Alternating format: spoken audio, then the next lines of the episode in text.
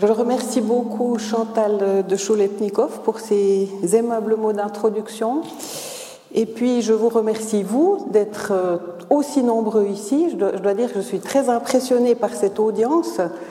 En ce moment, à l'université, les effectifs baissent un peu avant la période de Noël, donc euh, ça fait très plaisir de voir autant de gens se déplacer pour une conférence. Comme l'a dit euh, Madame de Choulepnikov, cette conférence me donne l'occasion de vous parler d'un souverain en fait dont on a énormément parlé.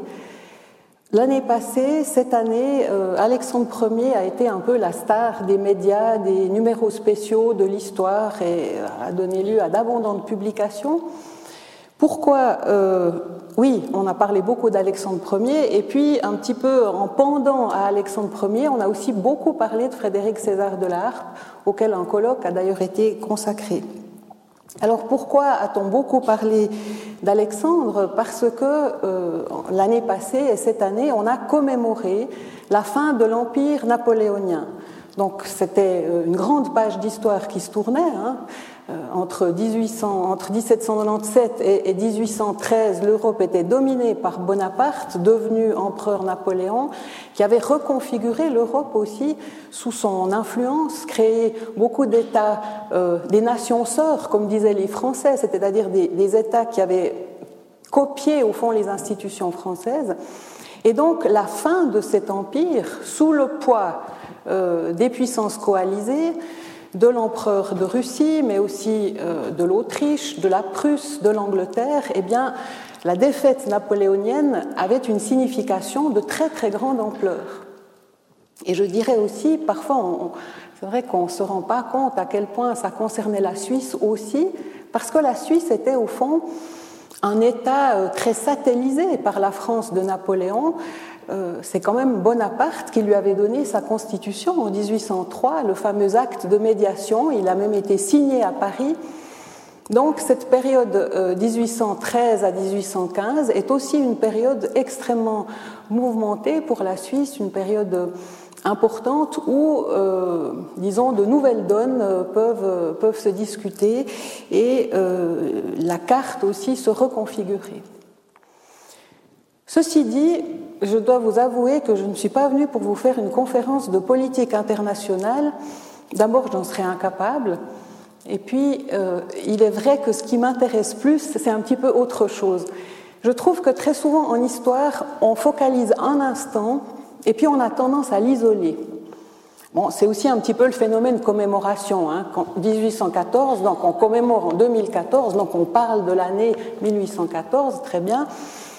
Et puis, euh, ce que je trouve quand même presque plus fascinant dans l'histoire, c'est d'isoler des moments pour percevoir aussi à quel point les choses changent, à quel point il y a des évolutions. C'est aussi un peu ce qu'on vit nous, bah, tous les jours dans notre vie quotidienne, je dirais. Alors, euh, c'est précisément ça.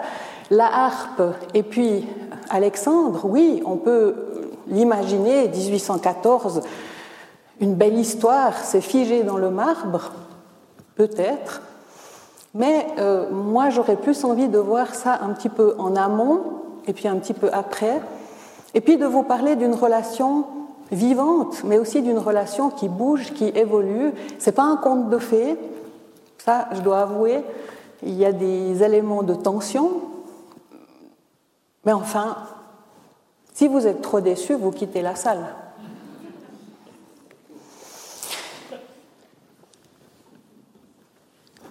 Le dernier ouvrage de Marie-Pierre Ré, d'ailleurs, que je vous recommande vivement de lire si vous vous intéressez à Alexandre Ier, s'appelle Le tsar qui vainquit Napoléon.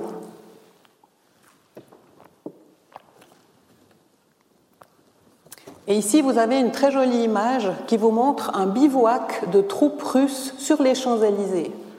C'est une image extrêmement forte hein, pour montrer l'impact le tsar Alexandre, non seulement s'est défendu sur le sol russe de l'invasion napoléonienne, mais ensuite il a voulu repousser ses troupes jusqu'en France et arriver jusqu'à Paris, et, vraiment euh, infliger cette défaite euh, à, Napoléon.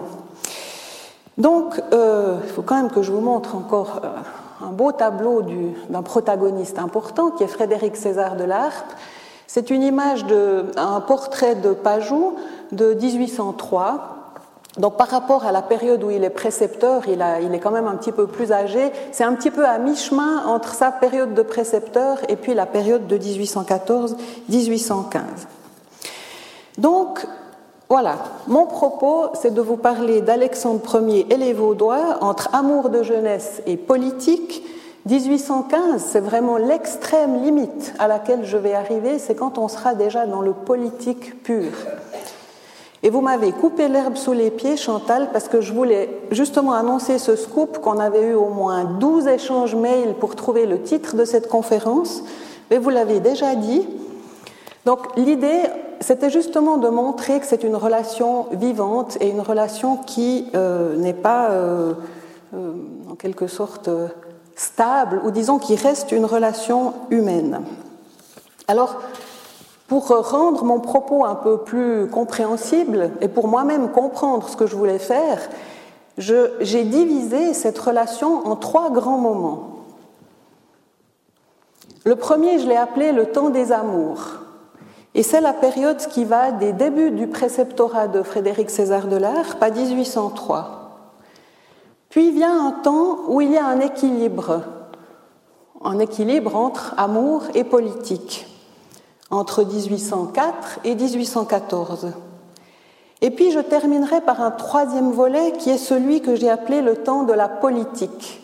À vrai dire, j'irai pas jusqu'en 1825. Vous m'avez encore rappelé que j'avais quand même pas tellement de temps que ça. Alors moi, j'adore parler et plus j'ai de temps, mieux c'est. Mais là, je vais vraiment, j'ai la montre sous les yeux, donc à 3h30, j'arrête. C'est ça, hein? Voilà.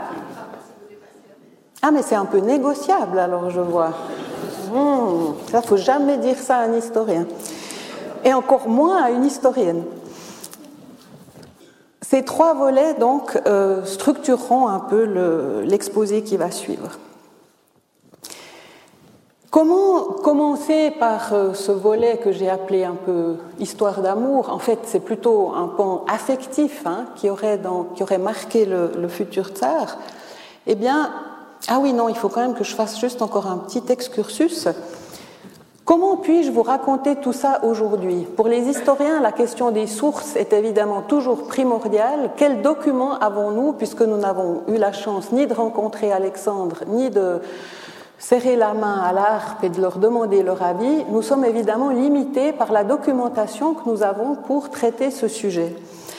Une source extrêmement riche, c'est pas la seule d'ailleurs, vous, le verrez par la suite, mais une source vraiment, on peut dire un trésor, c'est la correspondance que l'ARP a entretenue avec le tsar Alexandre. Une correspondance très inégale d'ailleurs, parce que l'ARP a beaucoup, beaucoup plus écrit que le tsar, mais euh, c'est une correspondance qui est euh, précisément pour ça aussi très, très riche, parce que l'ARP euh, lui pose beaucoup de questions, fait beaucoup de réflexions, parle beaucoup de ce qu'il connaît de la Russie aussi. Et cette correspondance, donc elle a été éditée dans les années 1980 déjà par euh, Jean-Charles Biaudet et Françoise Nico.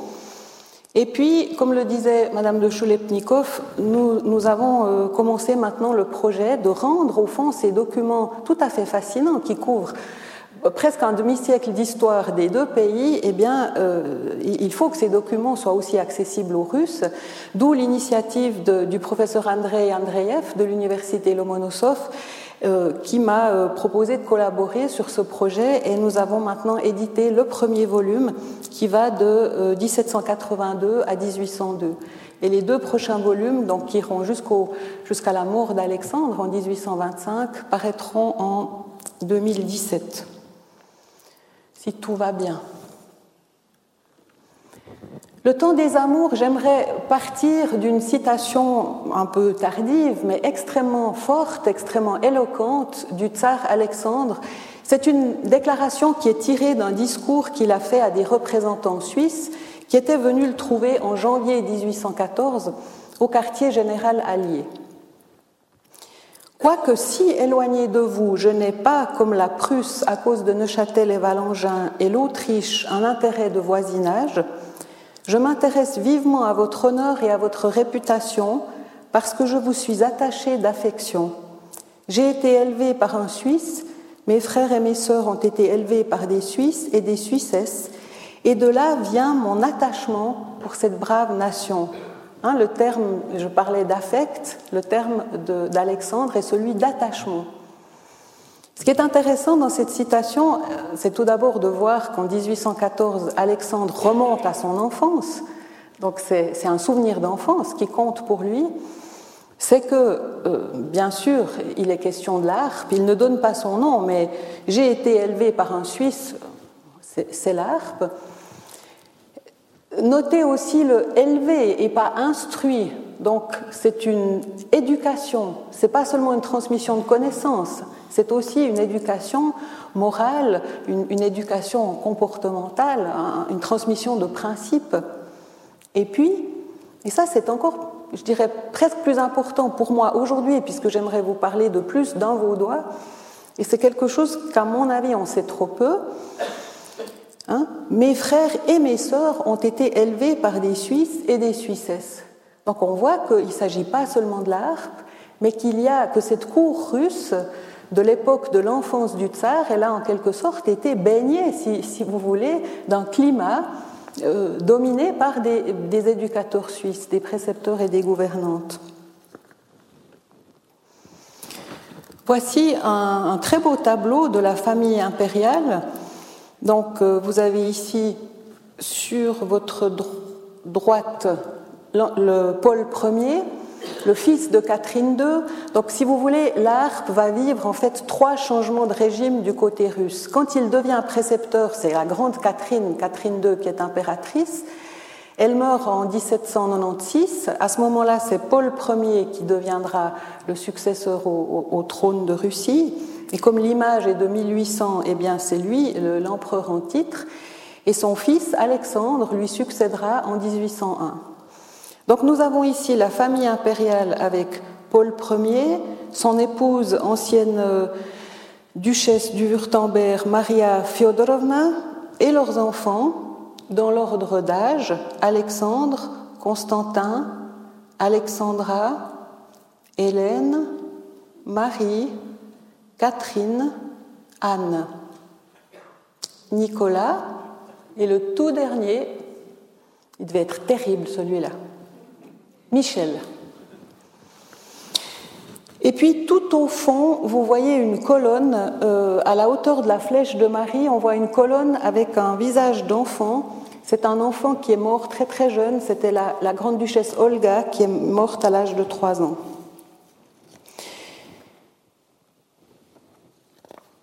Cherchons les Suisses.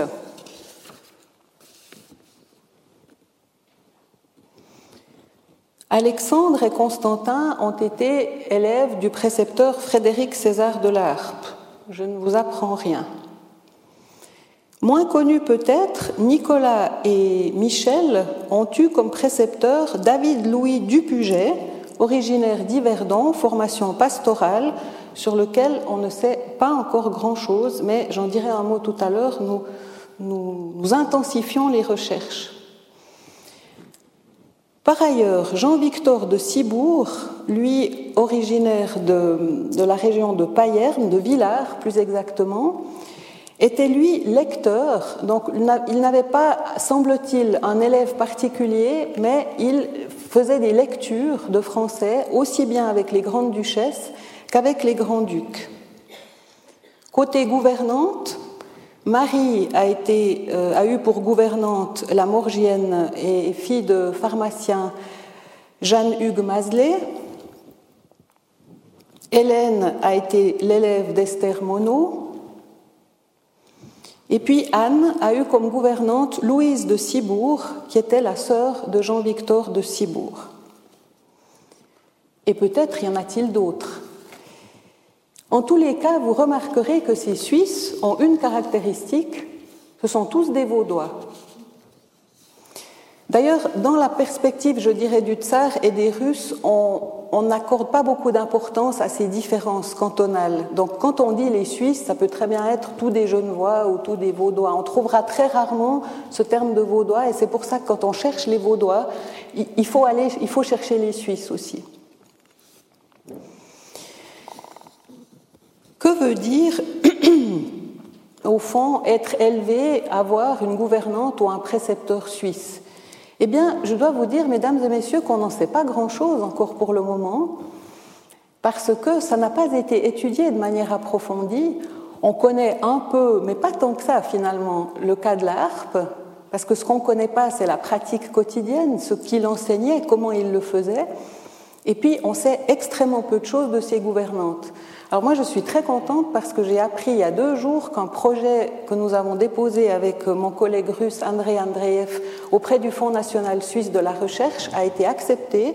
Et donc maintenant, nous avons trois ans pour faire des recherches qui seront faites par des doctorants et par des étudiants de l'Université de Lausanne et de Moscou pour aller débusquer la documentation laissée par ses précepteurs et ses gouvernantes et pour mieux comprendre ce qu'ils faisaient, ce qu'ils pensaient et surtout, ce qui est le plus fascinant, ce qu'ils échangeaient. Hein, donc on va, on va travailler sur les échanges culturels. Néanmoins, si je suis venue ici, c'est quand même pas pour vous renvoyer à dans trois ans où on commencera à avoir les premiers résultats de notre projet. Donc je vais vous, vous donner comme ça quelques petites touches autour de cette relation, mais c'est des touches très impressionnistes. Et si vous me demandez, je prépare déjà le terrain pour la discussion finale, si vous me demandez, oui, mais où habitait, euh, dans quelle partie du château habitait Jeanne Hugues Mazelet, je vous dis tout de suite, j'en sais rien. Ça, je ne sais pas. Ce qu'on sait par contre, c'est que, commençons au hasard par Frédéric César de l'Arpe, c'est que Alexandre et Constantin avaient à peu près cet âge-là, peut-être oui, deux ans de plus. Le tableau est de 1781. Ils avaient 4 et 6 ans quand l'ARP a commencé à leur apprendre le français. À vrai dire, la, la progression de l'ARP n'a pas été si facile, c'est-à-dire qu'au départ, il était vraiment astreint à apprendre seulement le français, et en plus, il devait servir de cavalier à Alexandre. Cavalier, c'est une tâche de cours, et il devait tout le temps, tout le temps accompagner Alexandre, donc il n'avait pas une minute de libre et en gros il devait faire le planton pendant des, heures interminables et il ne trouvait pas ça formidable du tout. Et donc il a essayé le plus rapidement possible de se, de se débarrasser de cette tâche. Il lui a quand même fallu une année pour présenter à l'impératrice Catherine II un mémoire extrêmement bien rédigé, très détaillé, sur l'éducation qu'il fallait au grand-duc. Et là, il expliquait qu'il fallait de la philosophie, du droit, de la géographie, beaucoup d'histoire, parce que pour l'ARPS, bon, je trouve ça assez normal, mais la branche maîtresse, c'est l'histoire, évidemment, c'est ça qui est le plus important. Et donc, Catherine II, qui elle-même avait euh, ses idées sur l'éducation de ses, petits-fils, elle s'est énormément occupée de ses petits-fils. Elle avait sans doute déjà un peu l'idée d'écarter son fils du pouvoir pour y mettre Alexandre. Et Catherine II a été séduite par euh, euh, le programme déployé par l'ARP. Et c'est à ce moment-là qu'il a élargi son champ d'enseignement et il a commencé d'abord par la géographie.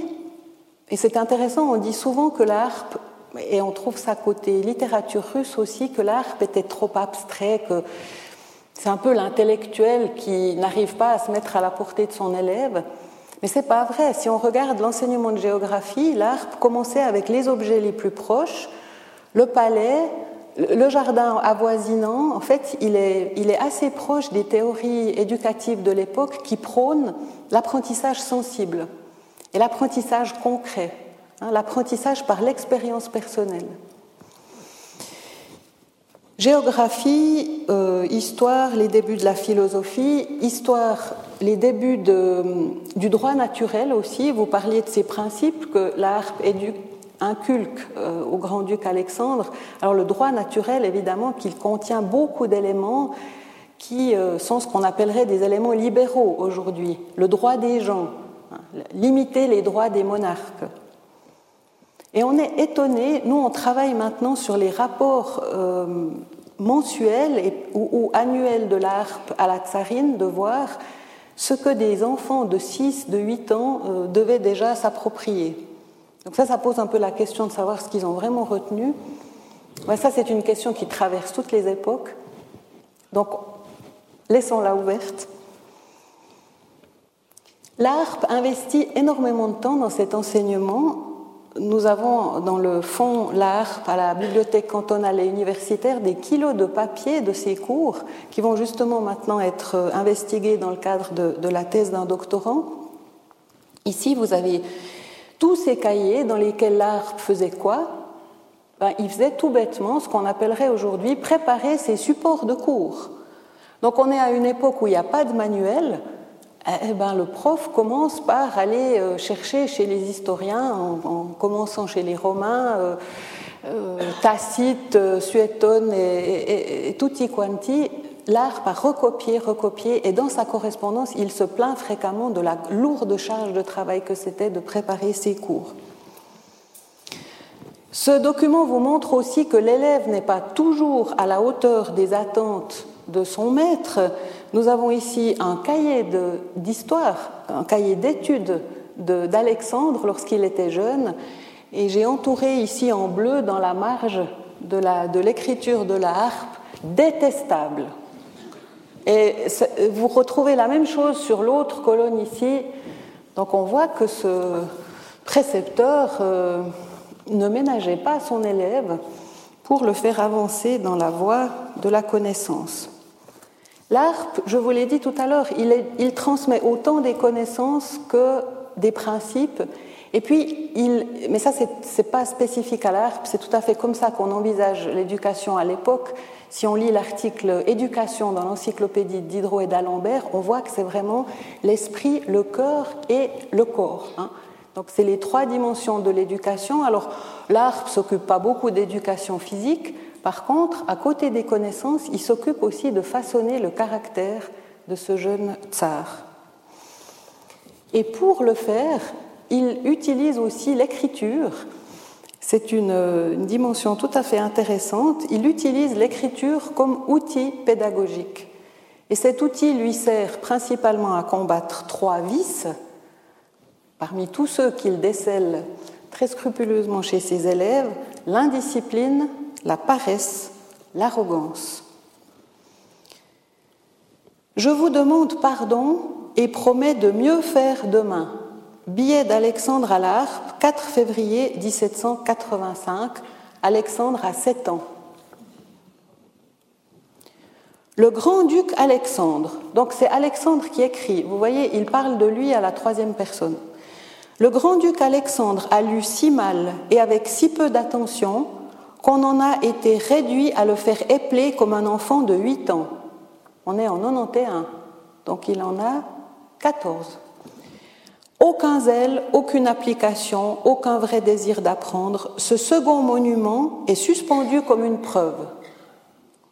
Suspendu comme une preuve veut simplement dire que ces petits billets étaient attachés sur une ficelle dans le cabinet d'études pour faire honte à Alexandre lorsqu'il y étudiait. Moi, sous-signé, toujours en 91, il a toujours 14 ans, moi, sous-signé et menti pour couvrir ma paresse et me tirer d'affaire en prétendant n'avoir pas eu un moment pour exécuter ce qui m'était prescrit depuis deux jours, tandis que mon frère a exécuté les mêmes choses et dans le même intervalle de temps. Par contre, j'ai bagnaudé, pas mal ça comme euh, apprentissage du vocabulaire à la cour de Russie, hein, j'ai bagnaudé, bavardé. Je ne sais pas si c'est une tournure que Alexandre a pu placer au congrès de Vienne, comme ça, face à Talleyrand. J'ai bagnaudé, bavardé et me suis conduit depuis le commencement de la semaine en homme destitué d'émulation, insensible à la honte et aux reproches. Mais écoutez bien la fin de ce billet. Je me console au reste en étant persuadé que j'en saurai toujours autant que les hommes de ma condition, que je ne voudrais pas offenser en acquérant trop de connaissances. Là, il y a du lard plat-dessous. Hein, vous êtes d'accord? Et on sent dans plusieurs de ces petits billets des petits éléments comme ça de, de ce discours larpien qui dit au tsar Tu es un homme comme les autres et c'est le combat de l'arrogance princière, hein, de l'idée qu'on est né de toute façon dans une classe qui est dotée de, tout. Le dernier. Je suis table rase pour tout ce qui est émulation et désir d'apprendre. Et pourvu que j'ai à boire et à manger, que je puisse jouer comme un enfant de 6 ans, vous voyez, ça va de mal en pire, avant c'était 8 ans, maintenant c'est 6 ans, et bavarder comme un perroquet, je ne suis en peine de rien. Je serai toujours assez habile. Pourquoi donc me donnerais-je la peine de le devenir? Et on retrouve l'art. Les princes tels que moi savent tout sans avoir appris.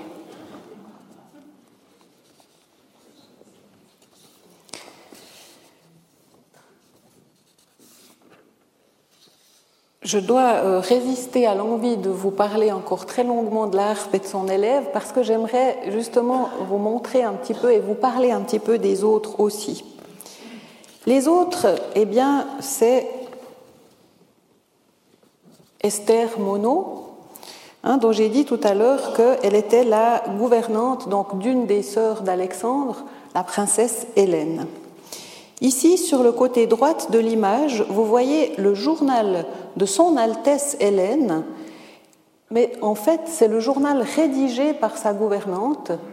On a ce journal seulement pour trois mois, et je, suspecte un peu qu'il y a une suite, mais qu'elle ne nous est pas parvenue. C'est un journal très intéressant parce qu'il nous montre ce qu'est vraiment le travail de la gouvernante.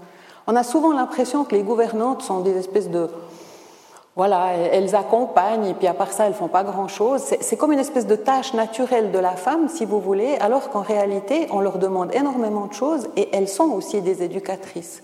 On le verra encore mieux avec Masley tout à l'heure.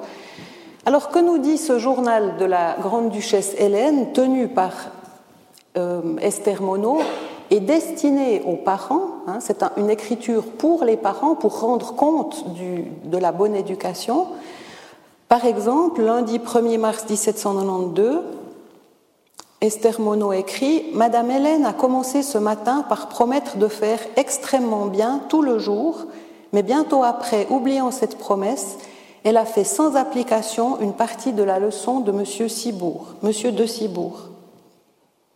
Un peu humiliée de ce tort, Madame a promis de le réparer dans l'après-midi Cependant, les leçons de musique et de danse ont été fort médiocres. Après le thé, les jeux ont commencé et pendant quelques moments, il n'y a point eu de querelle. La tranquillité n'a pas duré longtemps. Donc après euh, commencent les petits jeux d'enfants et la gouvernante euh, fait régner l'ordre euh, pour que ces enfants ne se disputent pas. Ce journal, et c'est pour ça que je parlais d'écriture éducative, c'est un journal qui est constamment montré à l'enfant, il lui est lu, donc chaque jour on lui lit les mentions du jour d'avant pour euh, lui montrer euh, que c'était pas très bien. Et en fait, euh, les, moments où l'enfant se comporte bien sont quasiment pas présents dans le journal.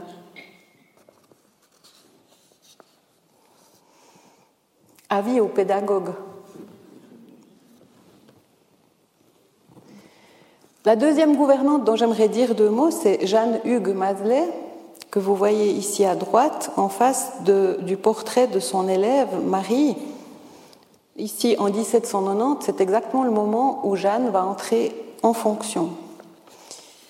Jeanne Hugues Masley, donc, euh, qui entre en fonction en 1790, a une élève qui prend déjà des leçons de russe, de français, elle commence à écrire, elle prend aussi des leçons de dessin.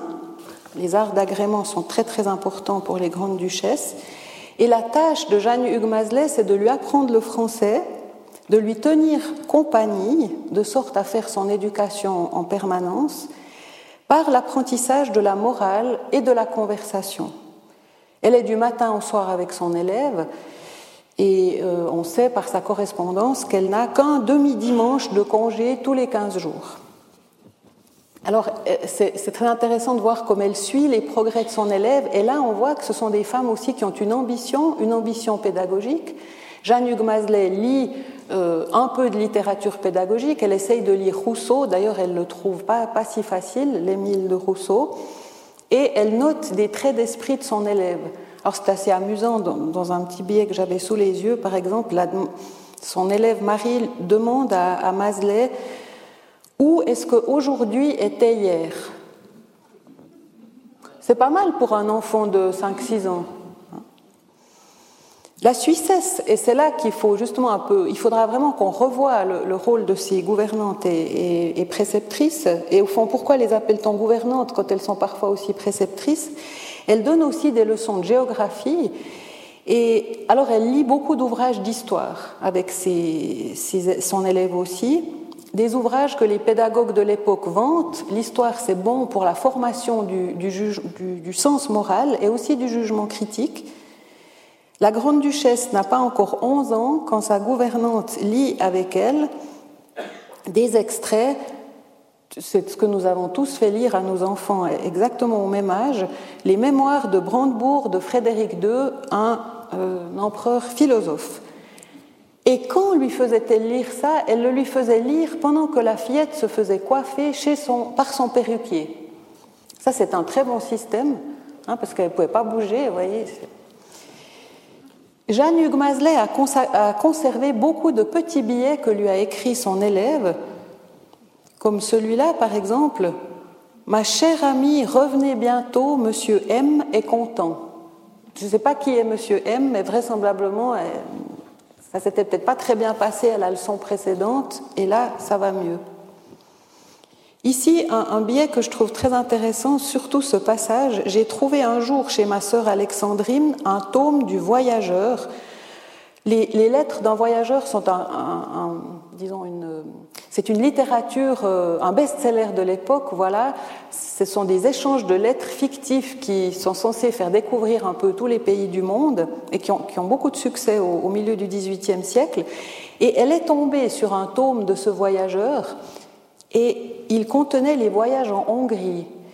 Et Marie précise, j'espère, donc le voyageur, j'espère qu'il verra aussi la Suisse et la Russie. C'est assez touchant au fond de voir ce lien que fait la, grande duchesse hein, entre la Russie, son pays, et puis la Suisse, le pays de sa gouvernante.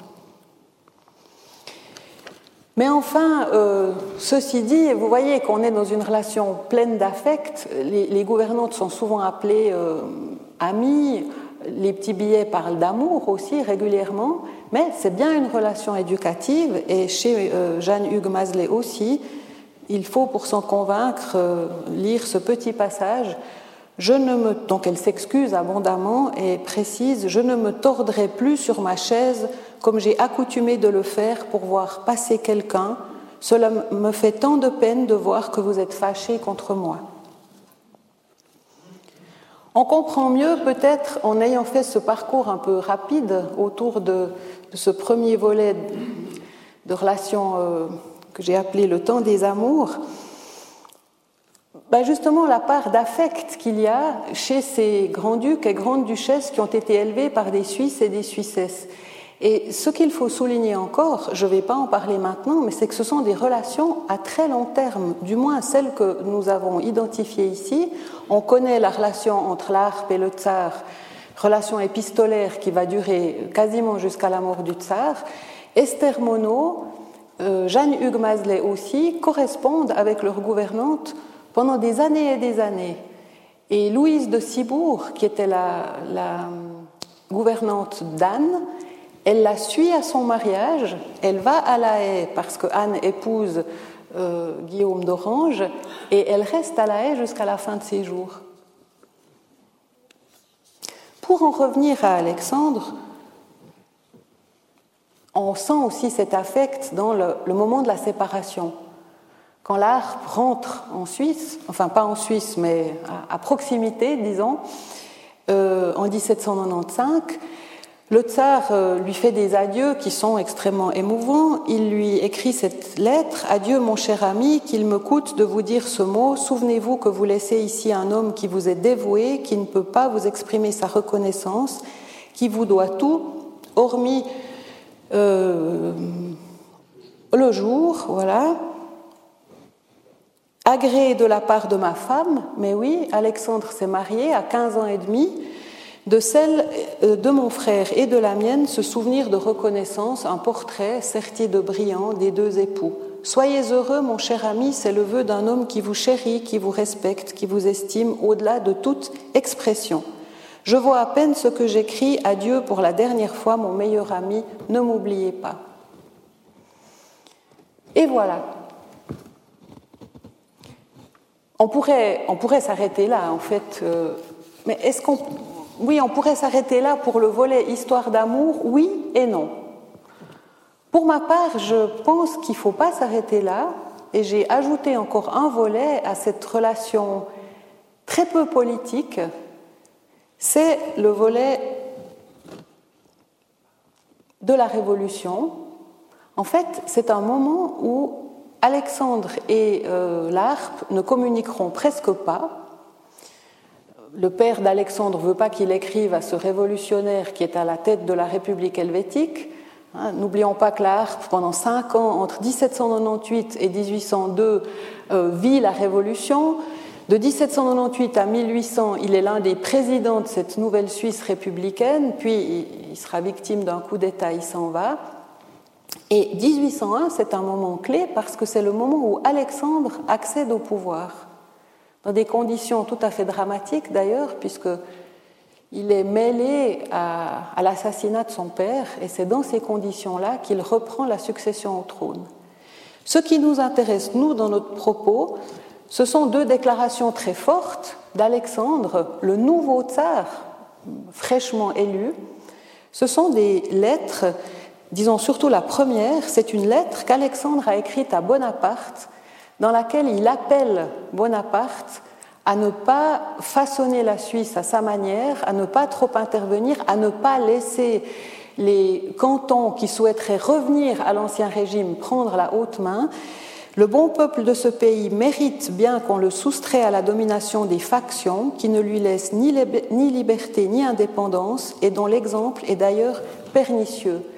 Et l'Arpe, qui a rejoint le tsar justement au moment de son couronnement, qui passe de nouveau quelques mois à Saint-Pétersbourg, d'août 1801 à mai 1802, ce qui euh, réalimente très fortement cette relation, eh bien la à son retour dans le canton de Vaud, lui écrit Je vous recommande, donc là il écrit au tsar, mon infortunée patrie, vous seul, sire, lui voulez du bien, par attachement au principe, il importe certainement à l'Europe qu'elle soit indépendante, libre, en état de défendre son territoire par ses propres forces. La seule chose qui est un peu surprenante dans cette citation, c'est la date. Parce qu'on est le 30 août 1803. Or, vous savez sans doute que on est sorti de la Révolution depuis plusieurs mois, le 30 août 1803. Le 14 avril 1803, le nouveau canton de Vaud a vu le jour dans une Suisse euh, qui est déjà, euh, je dirais, pacifiée. Alors ça, ça, nous montre exactement la position de la harpe à ce moment. La harpe est tout à fait contre le régime de la médiation. Il euh, veut que le tsar ne soutienne pas ce régime. Et le tsar euh, ira un peu dans le sens de l'ARP et il prendra des distances avec ce régime de la médiation, mais il n'interviendra pas proprement, à proprement parler dans les affaires de la Suisse. Ça, c'est quelque chose qu'il fera plus tard. Plus tard, vous savez quand, c'est précisément à l'époque du grand chambardement entre 1813 et 1815. Alexandre avait tenu des propos très très rassurants très peu de temps avant la fin de l'Empire napoléonien. Il disait encore à Jomini une phrase qui est un peu la copie de celle que je vous ai lue il y a un moment. Soyez tranquille, je regarde les Vaudois comme les miens, car mes frères, mes sœurs et moi-même en avons toujours été et en sommes toujours entourés. Malgré cette phrase tout à fait rassurante, les choses ne se passent pas tout à fait comme le tsar le pensait. Et à fin décembre 1813, au moment où les puissances coalisées renforcent leur euh, lutte contre Napoléon, les troupes autrichiennes passent par le territoire suisse et violent la neutralité de la Suisse. C'est un moment où Alexandre n'était pas au quartier général allié, un moment où il s'en est absenté un moment, et en fait, il apprend la violation du territoire suisse à son retour et il en est extrêmement dépité. On connaît la réaction du tsar, la grande colère qu'il a eue grâce aux papiers du chancelier Metternich qui ont été publiés par son fils. Et le tsar dit ceci à Metternich En tant que souverain allié, je n'ai rien de plus à vous dire. Mais comme homme, je vous déclare que vous m'avez causé une peine irréparable. Et il dit aussi, vous ne savez pas combien vous m'avez fait mal, vous ignorez les circonstances particulières. Alors, euh, on a beaucoup parlé de ce moment, la violation de, la neutralité suisse, mais peut-être se rend-on pas tout à fait compte que quelque part, les Vaudois en ont profité. C'est un peu bizarre de dire les choses comme ça, mais on sait que c'est exactement à ce moment-là et au moment de cette grande colère d'Alexandre que Metternich a décidé de lui laisser les mains libres. Et comme le dit Metternich, il faut laisser les mains libres à Alexandre, surtout pour son cher pays de Vaud. Donc quelque part, si vous voulez, ça a été un peu donnant-donnant qu'on ménagerait les Vaudois sous la protection d'Alexandre, ce qui voulait dire aussi qu'on ne soutiendrait pas les Bernois s'ils réclamaient le pays de Vaud. Et c'est cette marge de manœuvre qui a été laissée à Alexandre qui amènera un moment tout à fait décisif. Et là, euh, je le souligne un peu, on est une année avant le congrès de Vienne et c'est là que la chose décisive se passe.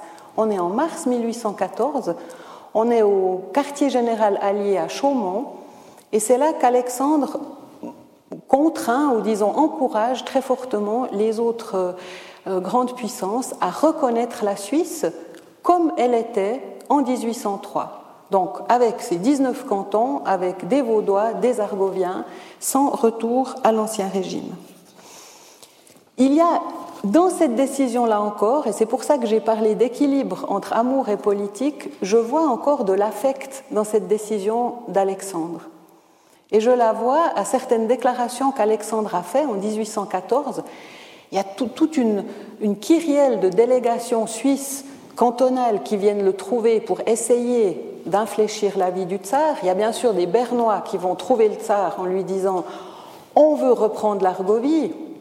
Ils ne lui demandent pas de reprendre le pays de Vaud, parce qu'après Chaumont, il n'en est plus question, mais l'Argovie. Et euh, il y a un moment assez, euh, assez éloquent à ce propos. En juin 1814, une délégation bernoise demande une audience à Alexandre et von Mullinen, ancien avoyer, plaide de manière vraiment très chaleureuse pour que les Bernois puissent reprendre l'Argovie bernoise. Le tsar leur dit euh, que cet entêtement bernois à vouloir reprendre l'Argovie bernoise, c'était de l'amour-propre au fond. Sur quoi Mullinen répond Sire, ce n'est qu'une question d'honneur. Ce à quoi le tsar répond qu'il pouvait aussi s'agir d'une question d'honneur pour les magistrats des nouveaux cantons de défendre fermement leur, possession. Et c'est sur ces mots, nous dit un témoin de l'époque, qu'Alexandre Ier mit carrément fin à l'entretien et de manière assez spectaculaire. En fait, von Mullinen et les autres sont restés un peu, un peu éberlués euh, et ont dû s'en aller. Je relève au passage qu'on ne trouve pas la même, le même côté un peu anti-bernois chez le ministre d'Alexandre Ier. Jean Capodistria était lui beaucoup plus nuancé et, au fond il entrera aussi plus dans les vues bernoises. Ce qui explique qu'au congrès de Vienne, où les cantons sont tous respectés dans leur territorialité, les nouveaux cantons devront quand même payer des très lourdes contributions financières et le canton de Vaud en premier eh bien, parce que ça, ça a été négocié par les ministres. Mais la défense de la souveraineté cantonale n'est pas qu'une question d'affect, raison de ma balance pour ce deuxième volet, c'est aussi très clairement une question de stratégie politique.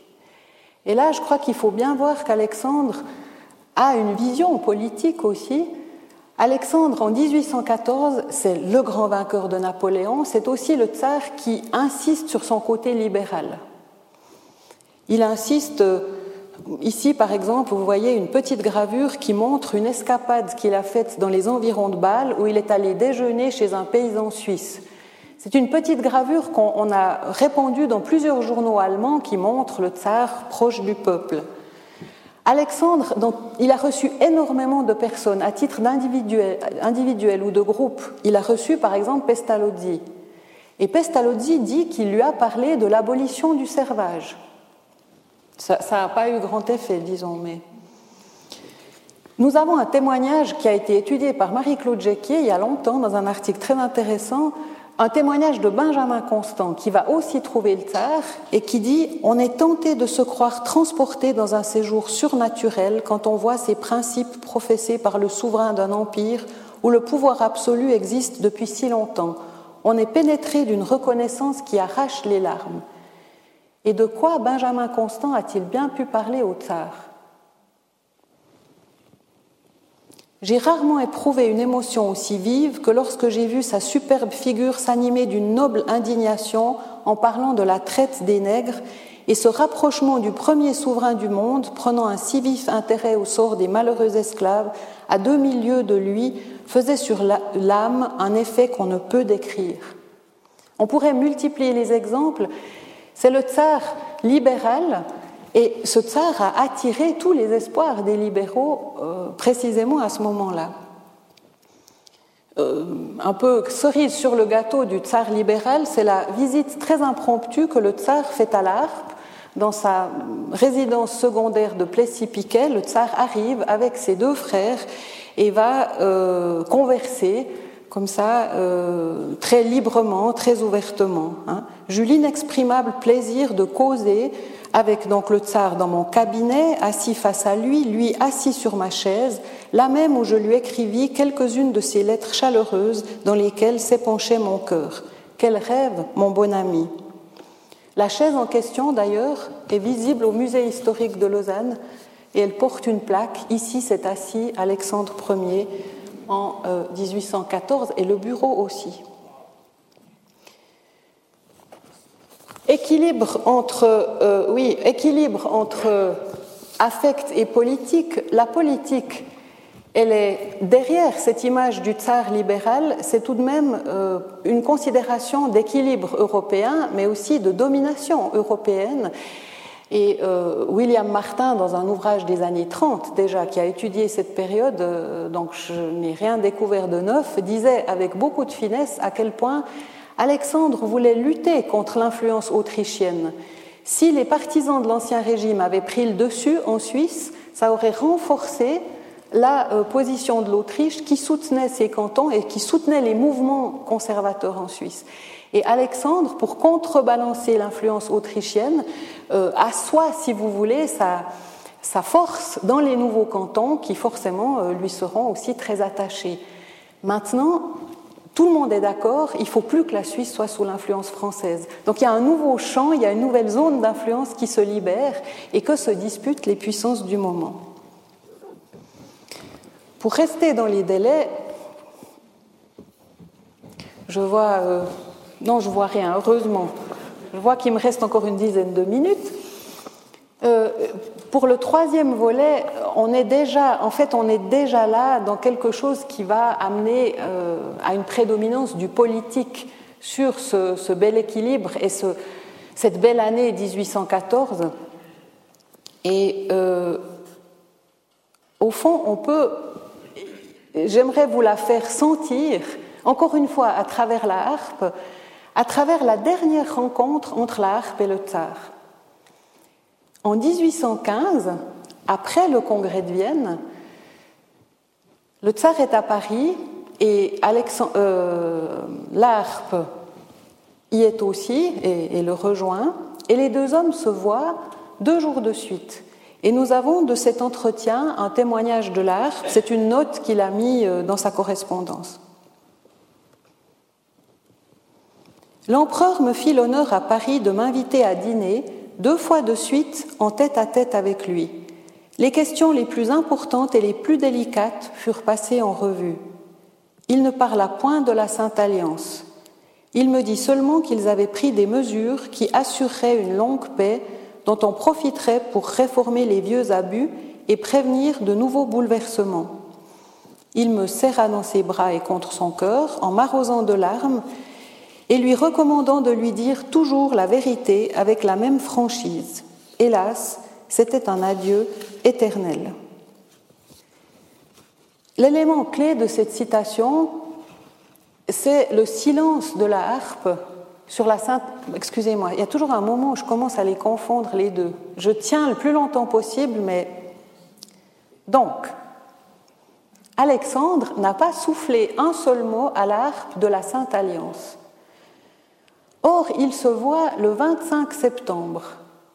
Et la Sainte Alliance, qui est une union euh, qu'a suggéré Alexandre, c'est vraiment son œuvre, la Sainte Alliance, une union qui va réunir la Russie, l'Autriche et la Prusse, une alliance chrétienne. C'est une alliance qui euh, amène les partenaires à se défendre mutuellement en cas d'attaque. Mais l'important de cette Sainte Alliance, c'est pas pour rien qu'elle s'appelle Sainte Alliance, c'est qu'elle est fondée sur des principes chrétiens. Et là, on voit déjà que le mysticisme d'Alexandre, qui était déjà un peu présent avant, que, certains historiens expliquent par ce choc d'avoir succédé à son père à travers l'assassinat de son père, en fait. Hein, c'est quelqu'un qui était très torturé, Alexandre Ier. Donc ce mysticisme commence à se déployer euh, à, grande vitesse. Déjà tout au début du congrès de Vienne, Alexandre a fait distribuer à tous les députés un petit billet disant que seuls les principes chrétiens devaient régir aux grandes décisions qui seraient prises. Ça, c'est des choses qui faisaient complètement euh, sauter en l'air Metternich, qui disait c'est de la folie, c'est voilà des visions, enfin. Donc, la Sainte Alliance, cette alliance euh, qui va quand même euh, beaucoup influencer la politique, au moins jusqu'en jusqu'en 25, 26, parce qu'elle déterminera toute une série de congrès à Troppau, à Leibach, dans lesquels les représentants des grandes puissances vont décréter des interventions dans certains pays d'Europe pour lutter contre des mouvements sociaux contre le, mouvement libéral en tout premier. Donc, si vous voulez, cette Sainte Alliance, c'est le début d'un tournant réactionnaire, eh bien, c'est l'œuvre d'Alexandre. Et ce n'est pas un hasard qu'Alexandre, qui voit l'ARP le jour avant de signer à Paris même ce texte, et qui parle de toutes sortes de choses tellement importantes, ne lui en souffle pas un mot.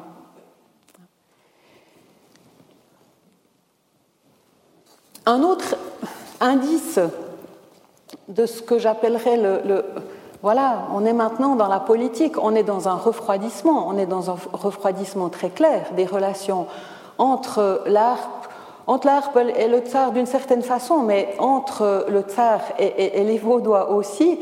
Eh bien, euh, il, il apparaît ici sur cette carte c'est le projet d'Alexandre de, traverser la Suisse dans son retour en Russie. L'ARP avait beaucoup espéré amener une fois ce tsar dans le canton de Vaud, parce qu'Alexandre n'a encore jamais mis les pieds dans le canton de Vaud. Et lors de cette, dernière réunion, donc le 25 septembre 1815, la discussion porte aussi sur ce voyage, et l'ARP écrit un itinéraire pour euh, cette petite escapade, parce que le tsar n'a pas beaucoup de temps, euh, qui pourrait lui permettre d'entrer donc par Dijon, Ensuite, il aurait été à Genève, il se serait arrêté à Lausanne. En passant par Payerne, il aurait été à Thun. Pourquoi Thun? Pour voir les Alpes, parce que ça, c'est quelque chose de très important. Et puis, il aurait passé par Haro, Zurich, Constance pour repartir par l'Allemagne. Nous connaissons tout ça grâce à un article de mon collègue André Andreev. Je profite pour faire une mini page de publicité Peut-être connaissez-vous l'association culturelle pour le voyage en Suisse, dont le dernier petit bulletin est justement consacré au tsar Alexandre de Russie et, aux voyageurs russes en Suisse. Donc mon collègue Andreev explique très bien toute cette histoire de, voyage que je résume ici à très peu de choses. Ben, L'important, c'est que Alexandre ne va pas du tout faire ça. Alexandre ne fait rien de tout ça, il euh, fait un parcours beaucoup plus bref. En gros, il va se limiter à aller, déjà il va entrer par le nord et il ira à, il fera une petite échappée à Zurich et il repartira par l'Allemagne. Et là, il y, a, vraiment quelque chose de. Je pense que ça a dû être assez douloureux pour la harpe de se dire que le, le tsar finalement ne, ne passe pas. Bien sûr que l'ARP lui avait fait éviter, remarquez bien, Berne. Ah, ça évidemment, il lui avait fait éviter toute une partie de la Suisse, alors le tsar n'y va pas. Mais le tsar ne va pas dans ces nouveaux cantons qui lui auraient fait un accueil euh, tout à fait triomphal. Mon collègue Andreev voit là aussi un indice que le tsar est déjà sur autre chose. Et il ne faut pas oublier que dès que la Sainte Alliance se met en place, les Vaudois seront parmi ceux qui seront considérés comme les plus révolutionnaires, les plus libéraux, ceux dont il faut limiter la liberté de la presse, etc. etc. Et l'hypothèse serait un peu qu'au congrès de Vienne, le tsar a beaucoup écouté les représentants des autres puissances qui étaient très critiques à l'égard du canton de Vaud, et qu'au fond, à ce moment-là, il est déjà assez convaincu qu'ils vont trop loin Mais, là, il y a quand même un petit scoop. Un petit scoop que vous pouvez trouver sur la plateforme Lumière Lausanne. Vous tapez simplement Lumière Lausanne sur votre ordinateur ou bien par ce petit bulletin. C'est une trouvaille qu'a fait Béatrice Lovy, euh, assistante à la, à la faculté des lettres, qui nous apprend tous les préparatifs qu'a fait le canton de Vaud pour accueillir le tsar. Parce que dans le canton de Vaud, on était absolument convaincu qu'il allait venir, puisque l'ARP le lui avait suggéré, puisque le tsar était tellement attaché à l'ARP. Et donc, euh, nous avons des procès-verbaux du Conseil d'État qui comprennent pas moins de dix entrées relatives au passage probable du tsar et aux dépenses occasionnées, la création d'une commission, etc., qui doit tout organiser, une une proposition de se rendre à Sauvablin. Il était décidé de faire un bal, évidemment, euh, au théâtre de Marteret, etc. Et puis, ce que vous voyez là, ce sont les décors prévus pour la réception de soirée. Ça aurait été un transparent qu'on aurait suspendu à l'entrée du théâtre de Marteret et qui représente donc cette stèle. Tout en haut, vous avez l'ange du Nord. C'est une allégorie pour euh, une métaphore pour décrire le tsar, c'est toujours le, nord, hein, les souverains du nord. La stèle vous dit à, son magnanime protecteur le canton de Vaud reconnaissant. Et je ne vous dis pas les dépenses occasionnées pour euh, ces manifestations prévues. Le croquis est du peintre Joseph-Antoine Volmar, qui s'est aussi fait payer quand même 40 francs pour faire ce joli croquis. Et le canton avait budgété en tout cas 4569 francs pour euh, jardiniers, menuisiers, bateliers, imprimeurs, etc. Toutes personnes englobées dans cette grande manifestation qui devait accueillir le tsar. Le tsar qui ne vient pas. Bien sûr, on peut lui trouver des excuses. Il était pressé. Mais là encore, mon collègue Andreev dit il n'était pas du tout pressé. Dès qu'il est en, Allemagne, il embine, il traînasse, il passe un temps fou à se déplacer en Allemagne.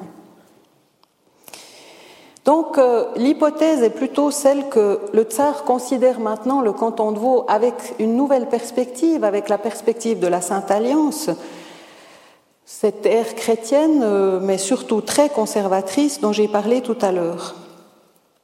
Mais ceci, je dirais, ne doit pas nous faire, euh, en quelque sorte, là j'en viens à ma conclusion, parce que j'ai déjà dépassé, non, trois minutes, c'est bon.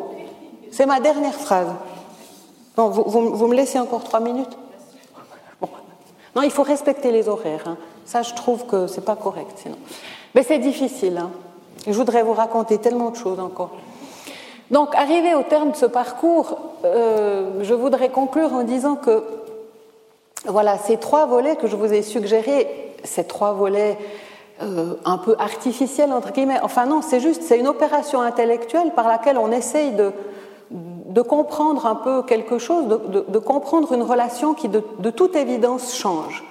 Bien sûr que c'est aussi une compréhension qui repose sur un certain nombre de documents, euh, on pourrait l'étoffer encore avec d'autres choses. Hein. J'aimerais bien savoir de quoi parle Alexandre avec ses sœurs, par exemple. Hein. Est-ce qu'il parle du canton de Vaud, etc. Tout ça, c'est des, recherches qu'il faut pouvoir faire encore. Mais quoi qu'il en soit, euh, j'espère que vous m'avez un peu suivi dans, dans, cette relation évolutive. Bien sûr qu'elle nuance beaucoup l'image que j'ai appelée d'épinal. L'ami indéfectible, la relation d'amour euh, aujourd'hui et pour toujours, Ceci dit, je voudrais quand même souligner qu'elle ne doit en aucun cas minimiser la part tout à fait déterminante qu'a pris Alexandre et qu'a joué la harpe dans ce positionnement du tsar de fin 1813 et de début 1814. Mais c'est un moment, hein, c'est un moment historique et c'est un moment qui a sa propre, il a son contexte aussi. Il ne faut jamais trop isoler les déclarations des contextes qui les produisent. Donc, il ne faut absolument pas nuancer ça, mais il faut quand même euh, remettre toute cette relation aussi dans, un temps plus long. Et ce temps plus long, au fond, cette relation euh, Alexandre et les Vaudois, elle, suit aussi un peu une évolution politique plus générale. Et euh, cette évolution, elle a amené le tsar de plus en plus mystique vers un tournant très conservateur, un tournant que, que la harpe a eu beaucoup de peine à, accepter, lui qui euh, avait vraiment voulu croire qu'il avait formé un souverain réformateur libéral. Je vous remercie de votre attention.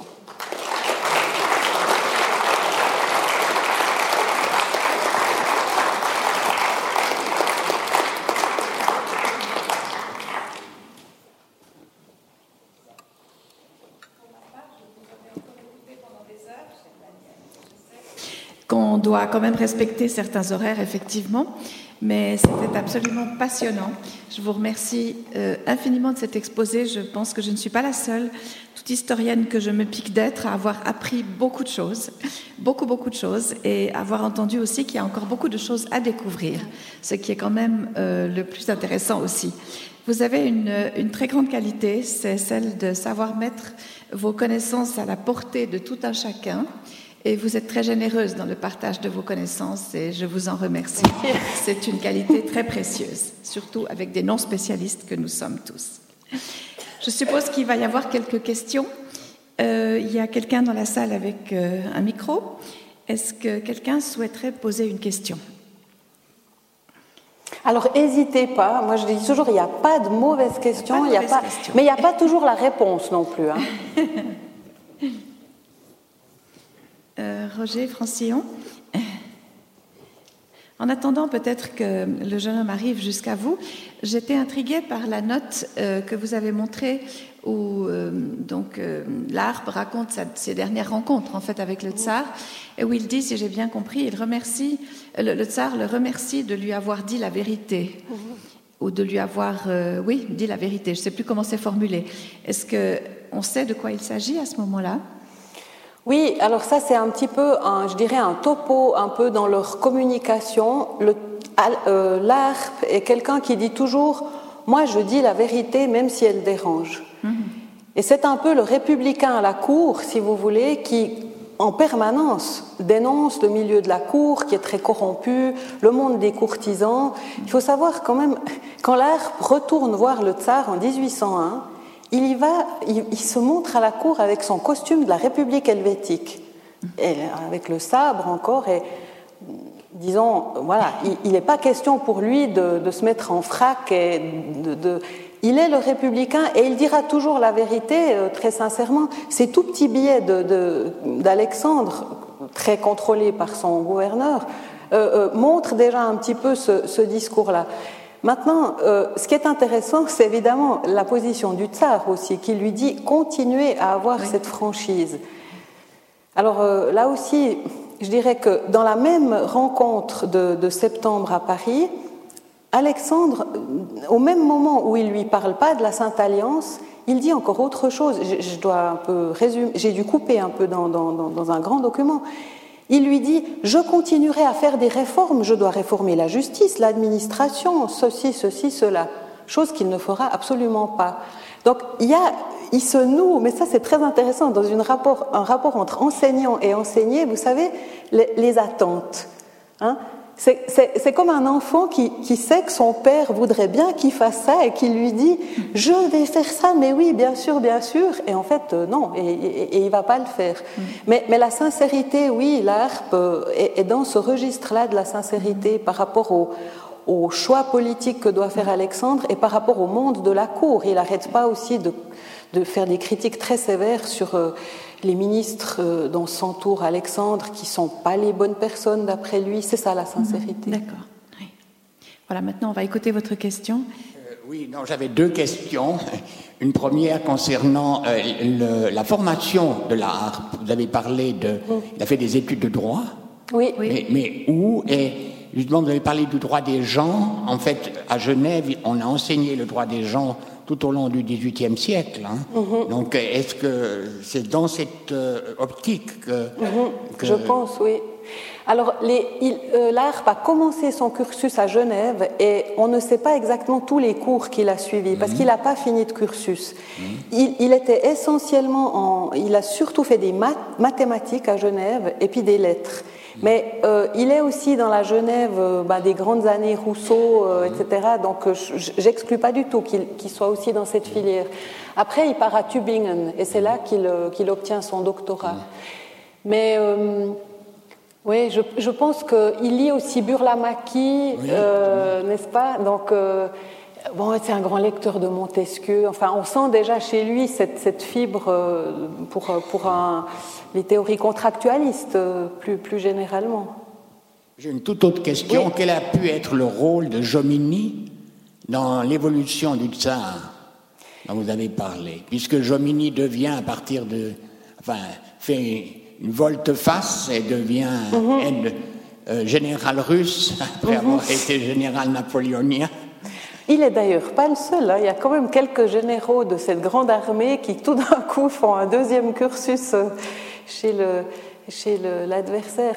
Alors, je dois avouer que je connais mal Jomini. Euh, il faudrait poser la question à, un collègue euh, dont maintenant le nom m'échappe, mais qui a, qui a, étudié ce pan, ce pan russe. Alors, en, en lisant ce qu'il a écrit, mes souvenirs sont que Jomini est quand même, disons, il a été très peu en Russie, beaucoup, beaucoup moins que ce qu'on pense. Il pensait s'y établir, mais il n'est pas vraiment en Russie. Je ne sais pas jusqu'à quel point les rapports entre le tsar et Jomini ont été proches. J'ai l'impression que ça n'a rien de comparable avec, euh, avec Alexandre, au niveau, euh, au niveau personnel, disons. Après, euh, il y a des les considérations de Jomini sur euh, la conduite de la guerre ou euh, son explication sur les, euh, les, guerres révolutionnaires, etc. Mais je dois dire, que je connais assez mal et je ne suis pas sûre que ce soit un pan très étudié. Ah, mais comment est-ce qu'il s'appelle? Ça va me revenir. Il y a Langendorf qui a écrit. Non, non, oui, non, mais c'est quelqu'un qui est en, sciences sociales et politiques. Ah, qui a fait un article.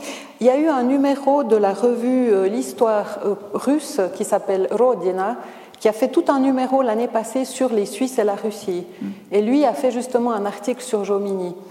Et ce qui montrait, c'est que Jomini avait l'intention de s'établir en Russie, euh, justement après son passage dans, l'armée russe, mais en fait, il ne s'est pas, du tout, pas du tout bien trouvé en Russie. Et donc, il voilà, il y passe quelques mois, après il revient en Suisse. Euh, c'était pas, euh, je pense pas qu'on puisse comparer. L'ARP passe 11 ans de sa vie euh, ferme, disons, en Russie et à très grande proximité avec le tsar. Et quand il y retourne en 1801 aussi, et ça c'est vraiment aussi très intéressant que ce lien, moi je pense que les liens du préceptorat, il noue quelque chose qui n'a pas d'équivalent. ça ne veut pas dire qu'il ne peut pas y avoir des grandes ruptures euh, au niveau des idées et, même des ruptures personnelles, mais cette espèce de proximité, quand, quand, euh, quand, la harpe arrive à Saint-Pétersbourg, Alexandre est entouré de ce qu'on appelait le comité secret, c'est encore le jeune tsar, il, il envisage de faire des réformes, il a un petit groupe de personnes qui pensent à des réformes. Ce petit groupe déteste cordialement la harpe qui, semble un peu une éminence grise, celui qui pourrait peut-être influencer le tsar dans le mauvais sens. Donc euh, le tsar assez finement comprend qu'il ne faut pas faire venir la harpe dans ce groupe. Alors il siège avec son groupe, puis après il court chez la harpe. Et, après on lit dans les mémoires d'un membre de ce groupe, le, polonais Adam Czartoryski, qui, qui dit Ah, le tsar écoute tout le temps ce que lui raconte la harpe, enfin, puis nous on est là, ça va pas. Je ne sais pas si j'ai répondu à votre question, mais pour Jomini, je, vous donnerai le, la, référence de, mon collègue. Est-ce qu'il y a une, autre question qui se profile? Oui, là-bas. Est-ce qu'on peut penser que presque un siècle plus tard, quand euh, les Vaudois sont partis émigrer en Russie euh, pour euh, planter la vigne, est-ce que peut-être dans leur, leur image de la Russie, c'était un pays ami dans lequel ils pouvaient aller et qu'ils ont su qu'il y avait eu des, bonnes intentions par rapport au canton de Vaud? Oui, c'est très lié parce que le premier départ pour, euh, pour les vignerons, c'est les années 1820. 1820, 1821, l'ARP en parle dans sa correspondance. Il encourage le tsar à faire venir ses colons. Euh, on a une lettre de, de Tardan aussi, qui était un, de ceux qui a, motivé ce départ, qui était d'ailleurs un élève de Pestalozzi et qui est parti avec euh, un char rempli de 600 livres dans, le sud de, euh, de la Bessarabie. Je, pense que c'est tout à fait dans, ce, mouvement-là. Et c'est ça qui est intéressant aussi. Là, j'évoque des, des, relations où, disons, je, je, suis à un niveau très politique, à un niveau, disons, de chef d'État. Mais après, il y a un autre niveau où les relations se poursuivent et ces filières humaines, elles sont extrêmement vivaces.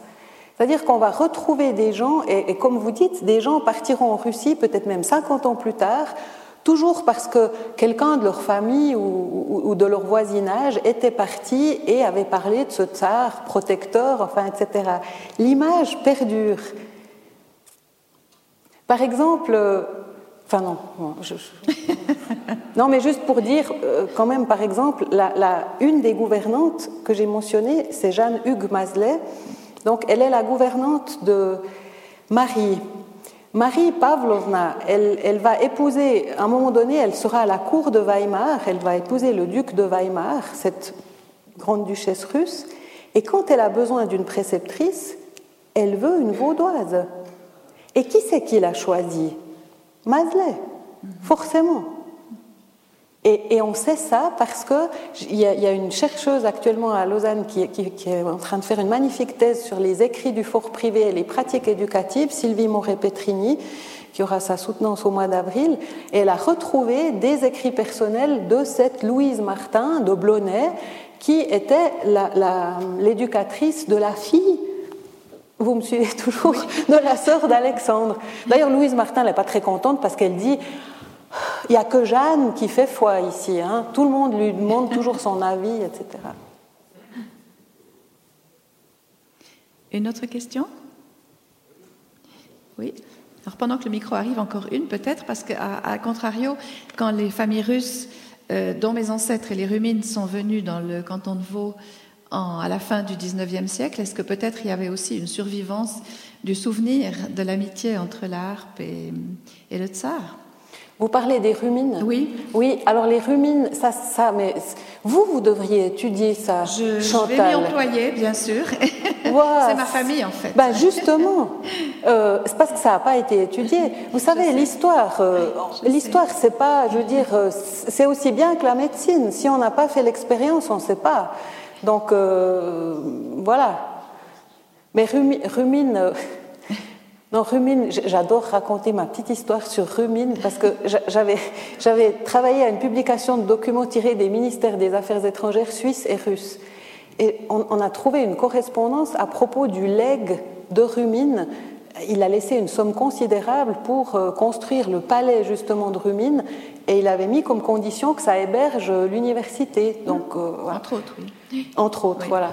Et, il y a eu un échange de correspondance diplomatique et les Russes n'ont pas euh, fait très bon accueil à cette proposition parce qu'ils trouvaient que cet héritage devait quand même aller en Russie étant donné que Rumine était russe. Et du coup, il y a eu des échanges et il y avait un un petit mot un peu acerbe du représentant russe à Berne qui disait que en Suisse, euh, on est assez facilement naturalisé citoyen si on laisse euh, un million comme, euh, comme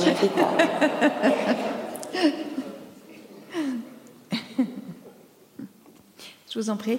Oui, merci beaucoup. J'ai une question qui, touche à, l'éducation d'Alexandre. Vous nous avez parlé du rôle qui était important de, de M. de la Harpe, mais est-ce qu'il a suivi des études universitaires? Et si, si oui, au fond, euh, euh, comment est-ce qu'il a, qu'il a amené à, à, remplir son rôle de chef d'État? Ça veut dire, est-ce que M. de la Harpe peut enseigner, par exemple, l'art de la guerre ou la diplomatie, etc. Alors vous voyez, c'est une question très intéressante parce que ça montre aussi que suivant ce qu'on regarde, on ne voit pas du tout la même chose. Moi, si je me limite à regarder la harpe, je vois beaucoup d'éléments de son enseignement qui sont tout à fait destinés à éduquer un futur souverain. Par exemple, ses cours d'histoire, il n'arrête pas de puiser dans l'histoire des modèles de souverains. C'est presque un enseignement d'histoire politique, si vous voulez, y compris aussi d'histoire plus contemporaine. Maintenant, si on se détourne, et il faut vraiment le faire, hein, de la harpe, qu'est-ce qu'on voit? Et ça, les historiens russes l'ont très bien montré. Alexandre passe au moins la moitié de son temps à faire des exercices militaires, et pas du tout avec la harpe. D'ailleurs, il, y, a quelques billets à la fin où la harpe lui dit Vous n'êtes pas venu à la leçon 1, pas venu à la leçon 2, et puis Alexandre lui dit Excusez-moi, moi, j'étais. Euh, voilà. Euh, et donc, il y a une grande partie de l'éducation du, futur autocrate de Russie, c'est une éducation militaire.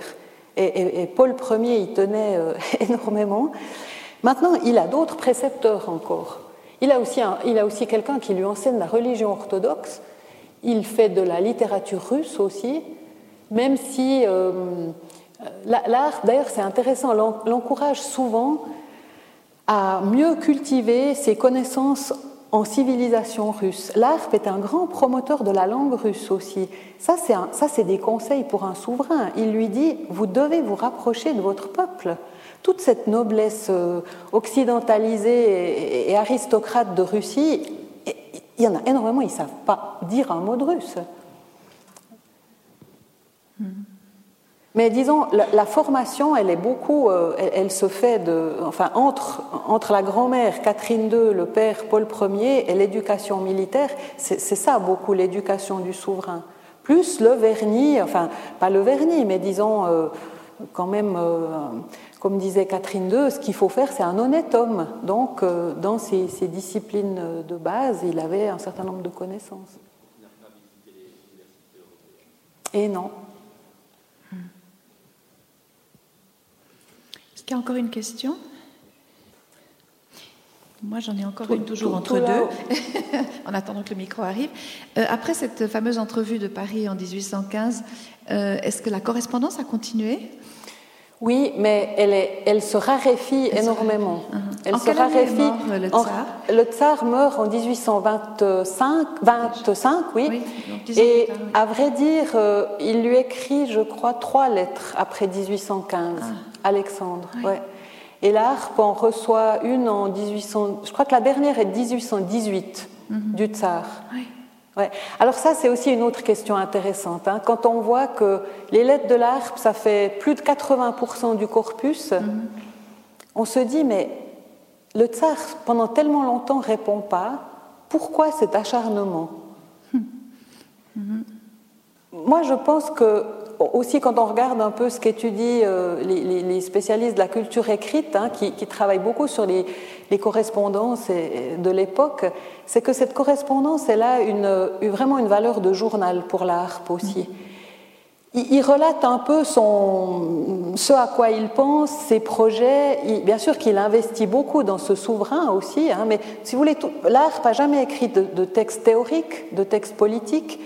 Alors toute sa pensée politique, elle est là-dedans. Elle est dans, dans ce, ce journal, euh, il numérote ses lettres et puis il en envoie à intervalles réguliers. Ça tarie aussi un peu dans la deuxième partie parce que le refroidissement, il n'est pas seulement du côté du tsar, il est du côté de l'harpe. Et l'harpe a, a, beaucoup de difficultés avec euh, le, tournant conservateur d'Alexandre. Mm-hmm. Alors la question... la euh, question, Madame, c'est la suivante. Pardon. En 1816, euh, lors du deuxième voyage très bref en Suisse, euh, le tsar n'a parcouru que les régions du nord, Bâle, Zurich, etc. Il a ignoré notamment Lausanne, il a ignoré d'autres régions. Puis vous avez dit que c'est parce qu'il était imprégné par euh, cet idéal de la Sainte Alliance, les idées chrétiennes antilibérales, n'est-ce pas, si j'ai bien compris, euh, parce que les Vaudois et d'autres régions se montraient trop libérales. Et euh, est-ce que c'est pour les mêmes raisons que lors de son premier voyage, qui a été aussi très bref, puisqu'il a parcouru que le nord de la Suisse également, est-ce que c'était pour ces mêmes raisons qu'il a fait un très bref séjour, ou est-ce que c'était pour des raisons militaires, parce qu'on sait qu'il allait rejoindre euh, ses troupes à Bâle, qui allaient ensuite continuer sur Paris avec elle? Oui, très clairement, c'est ça.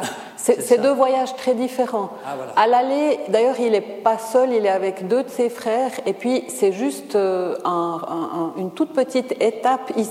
Il, s'accorde une toute petite excursion alors que le grand rassemblement a lieu à Bâle, et on attend à Bâle les, deux autres souverains alliés. Donc là, c'était vraiment une question de temps. Oui, on peut se demander si là, il avait eu du temps, il serait sûrement venu. Non, je ne sais pas. Parce que deux ans avant, donc en 14, il était déjà imprégné par ces idées de la, Sainte Alliance. Alors, vous voyez. également cette idée, ces idées-là en tête. Ou bien ce n'était pas encore mûr chez lui. C'est ça qui est, qui, est, qui est, toujours évidemment la question qu'on se pose. moi, comme historienne, je me demande aussi qu'est-ce que je peux voir, comment, comment je peux voir quelque chose en fait?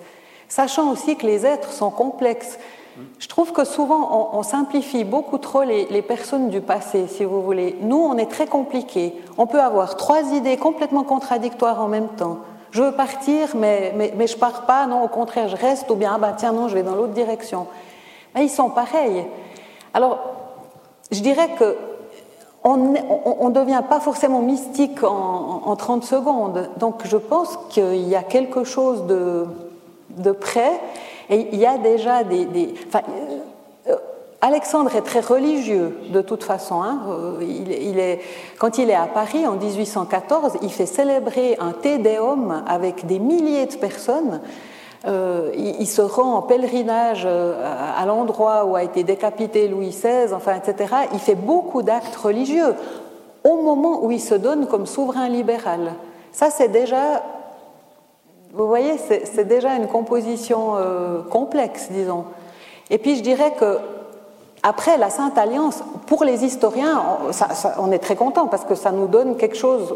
On, tient un document puis on dit regardez là, on voit que, que ça va dans cette direction-là. Est-ce qu'il y a encore une question? Ce sera la dernière, je pense, parce que là, on arrive euh, quand même au terme, mais je vous en prie.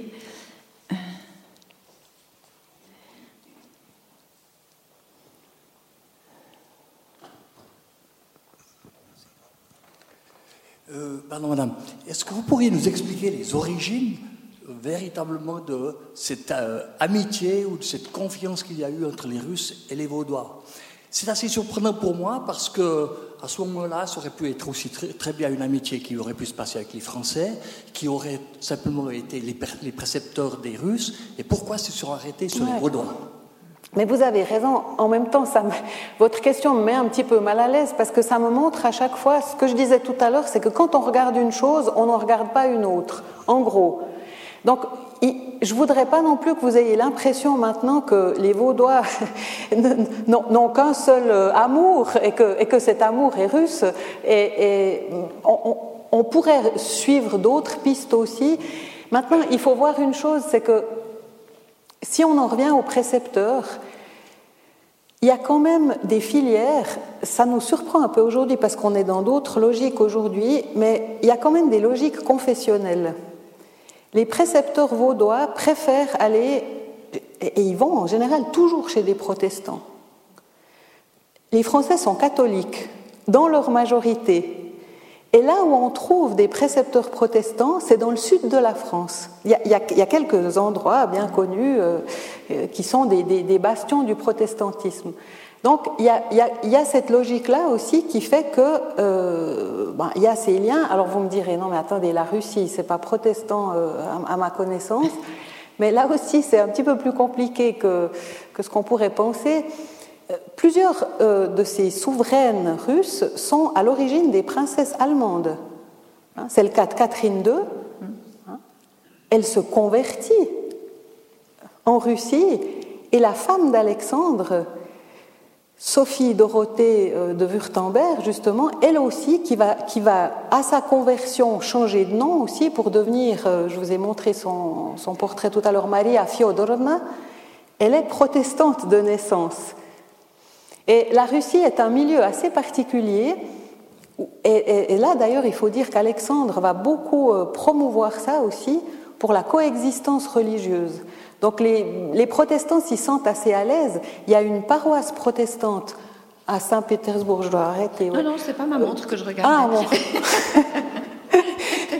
Euh, qui, est, importante, qui est assez rayonnante. Et, voilà. Mais bon, je, m'écarte un peu du sujet, je crois. Mais juste pour vous dire que je pense qu'il y a deux phénomènes. Il y a d'un côté un rendez-vous qu'on peut appeler historique. C'est qu'il y a un moment l'hiver 1813 et une partie de 1814 où il y a des discussions politiques importantes qui, changent, qui peuvent changer les frontières. Et qu'à ce moment-là, le souverain qui se prononce en faveur de la souveraineté vaudoise, c'est un russe. Alors ça, c'est sûr que ce n'est pas un français. Et donc, cette image-là de la puissance protectrice, euh, ben, ben, c'est celle d'un souverain russe. Après, je, remarque quand même que tous ces Vaudois dont je vous ai parlé, ils étaient en Russie déjà bien avant. Qu'est-ce qui les a amenés là-bas? C'est pas un souverain protecteur. Catherine II avait rien manifesté de spécial pour le canton de Vaud. C'était juste des gens comme vous et moi qui cherchaient du travail.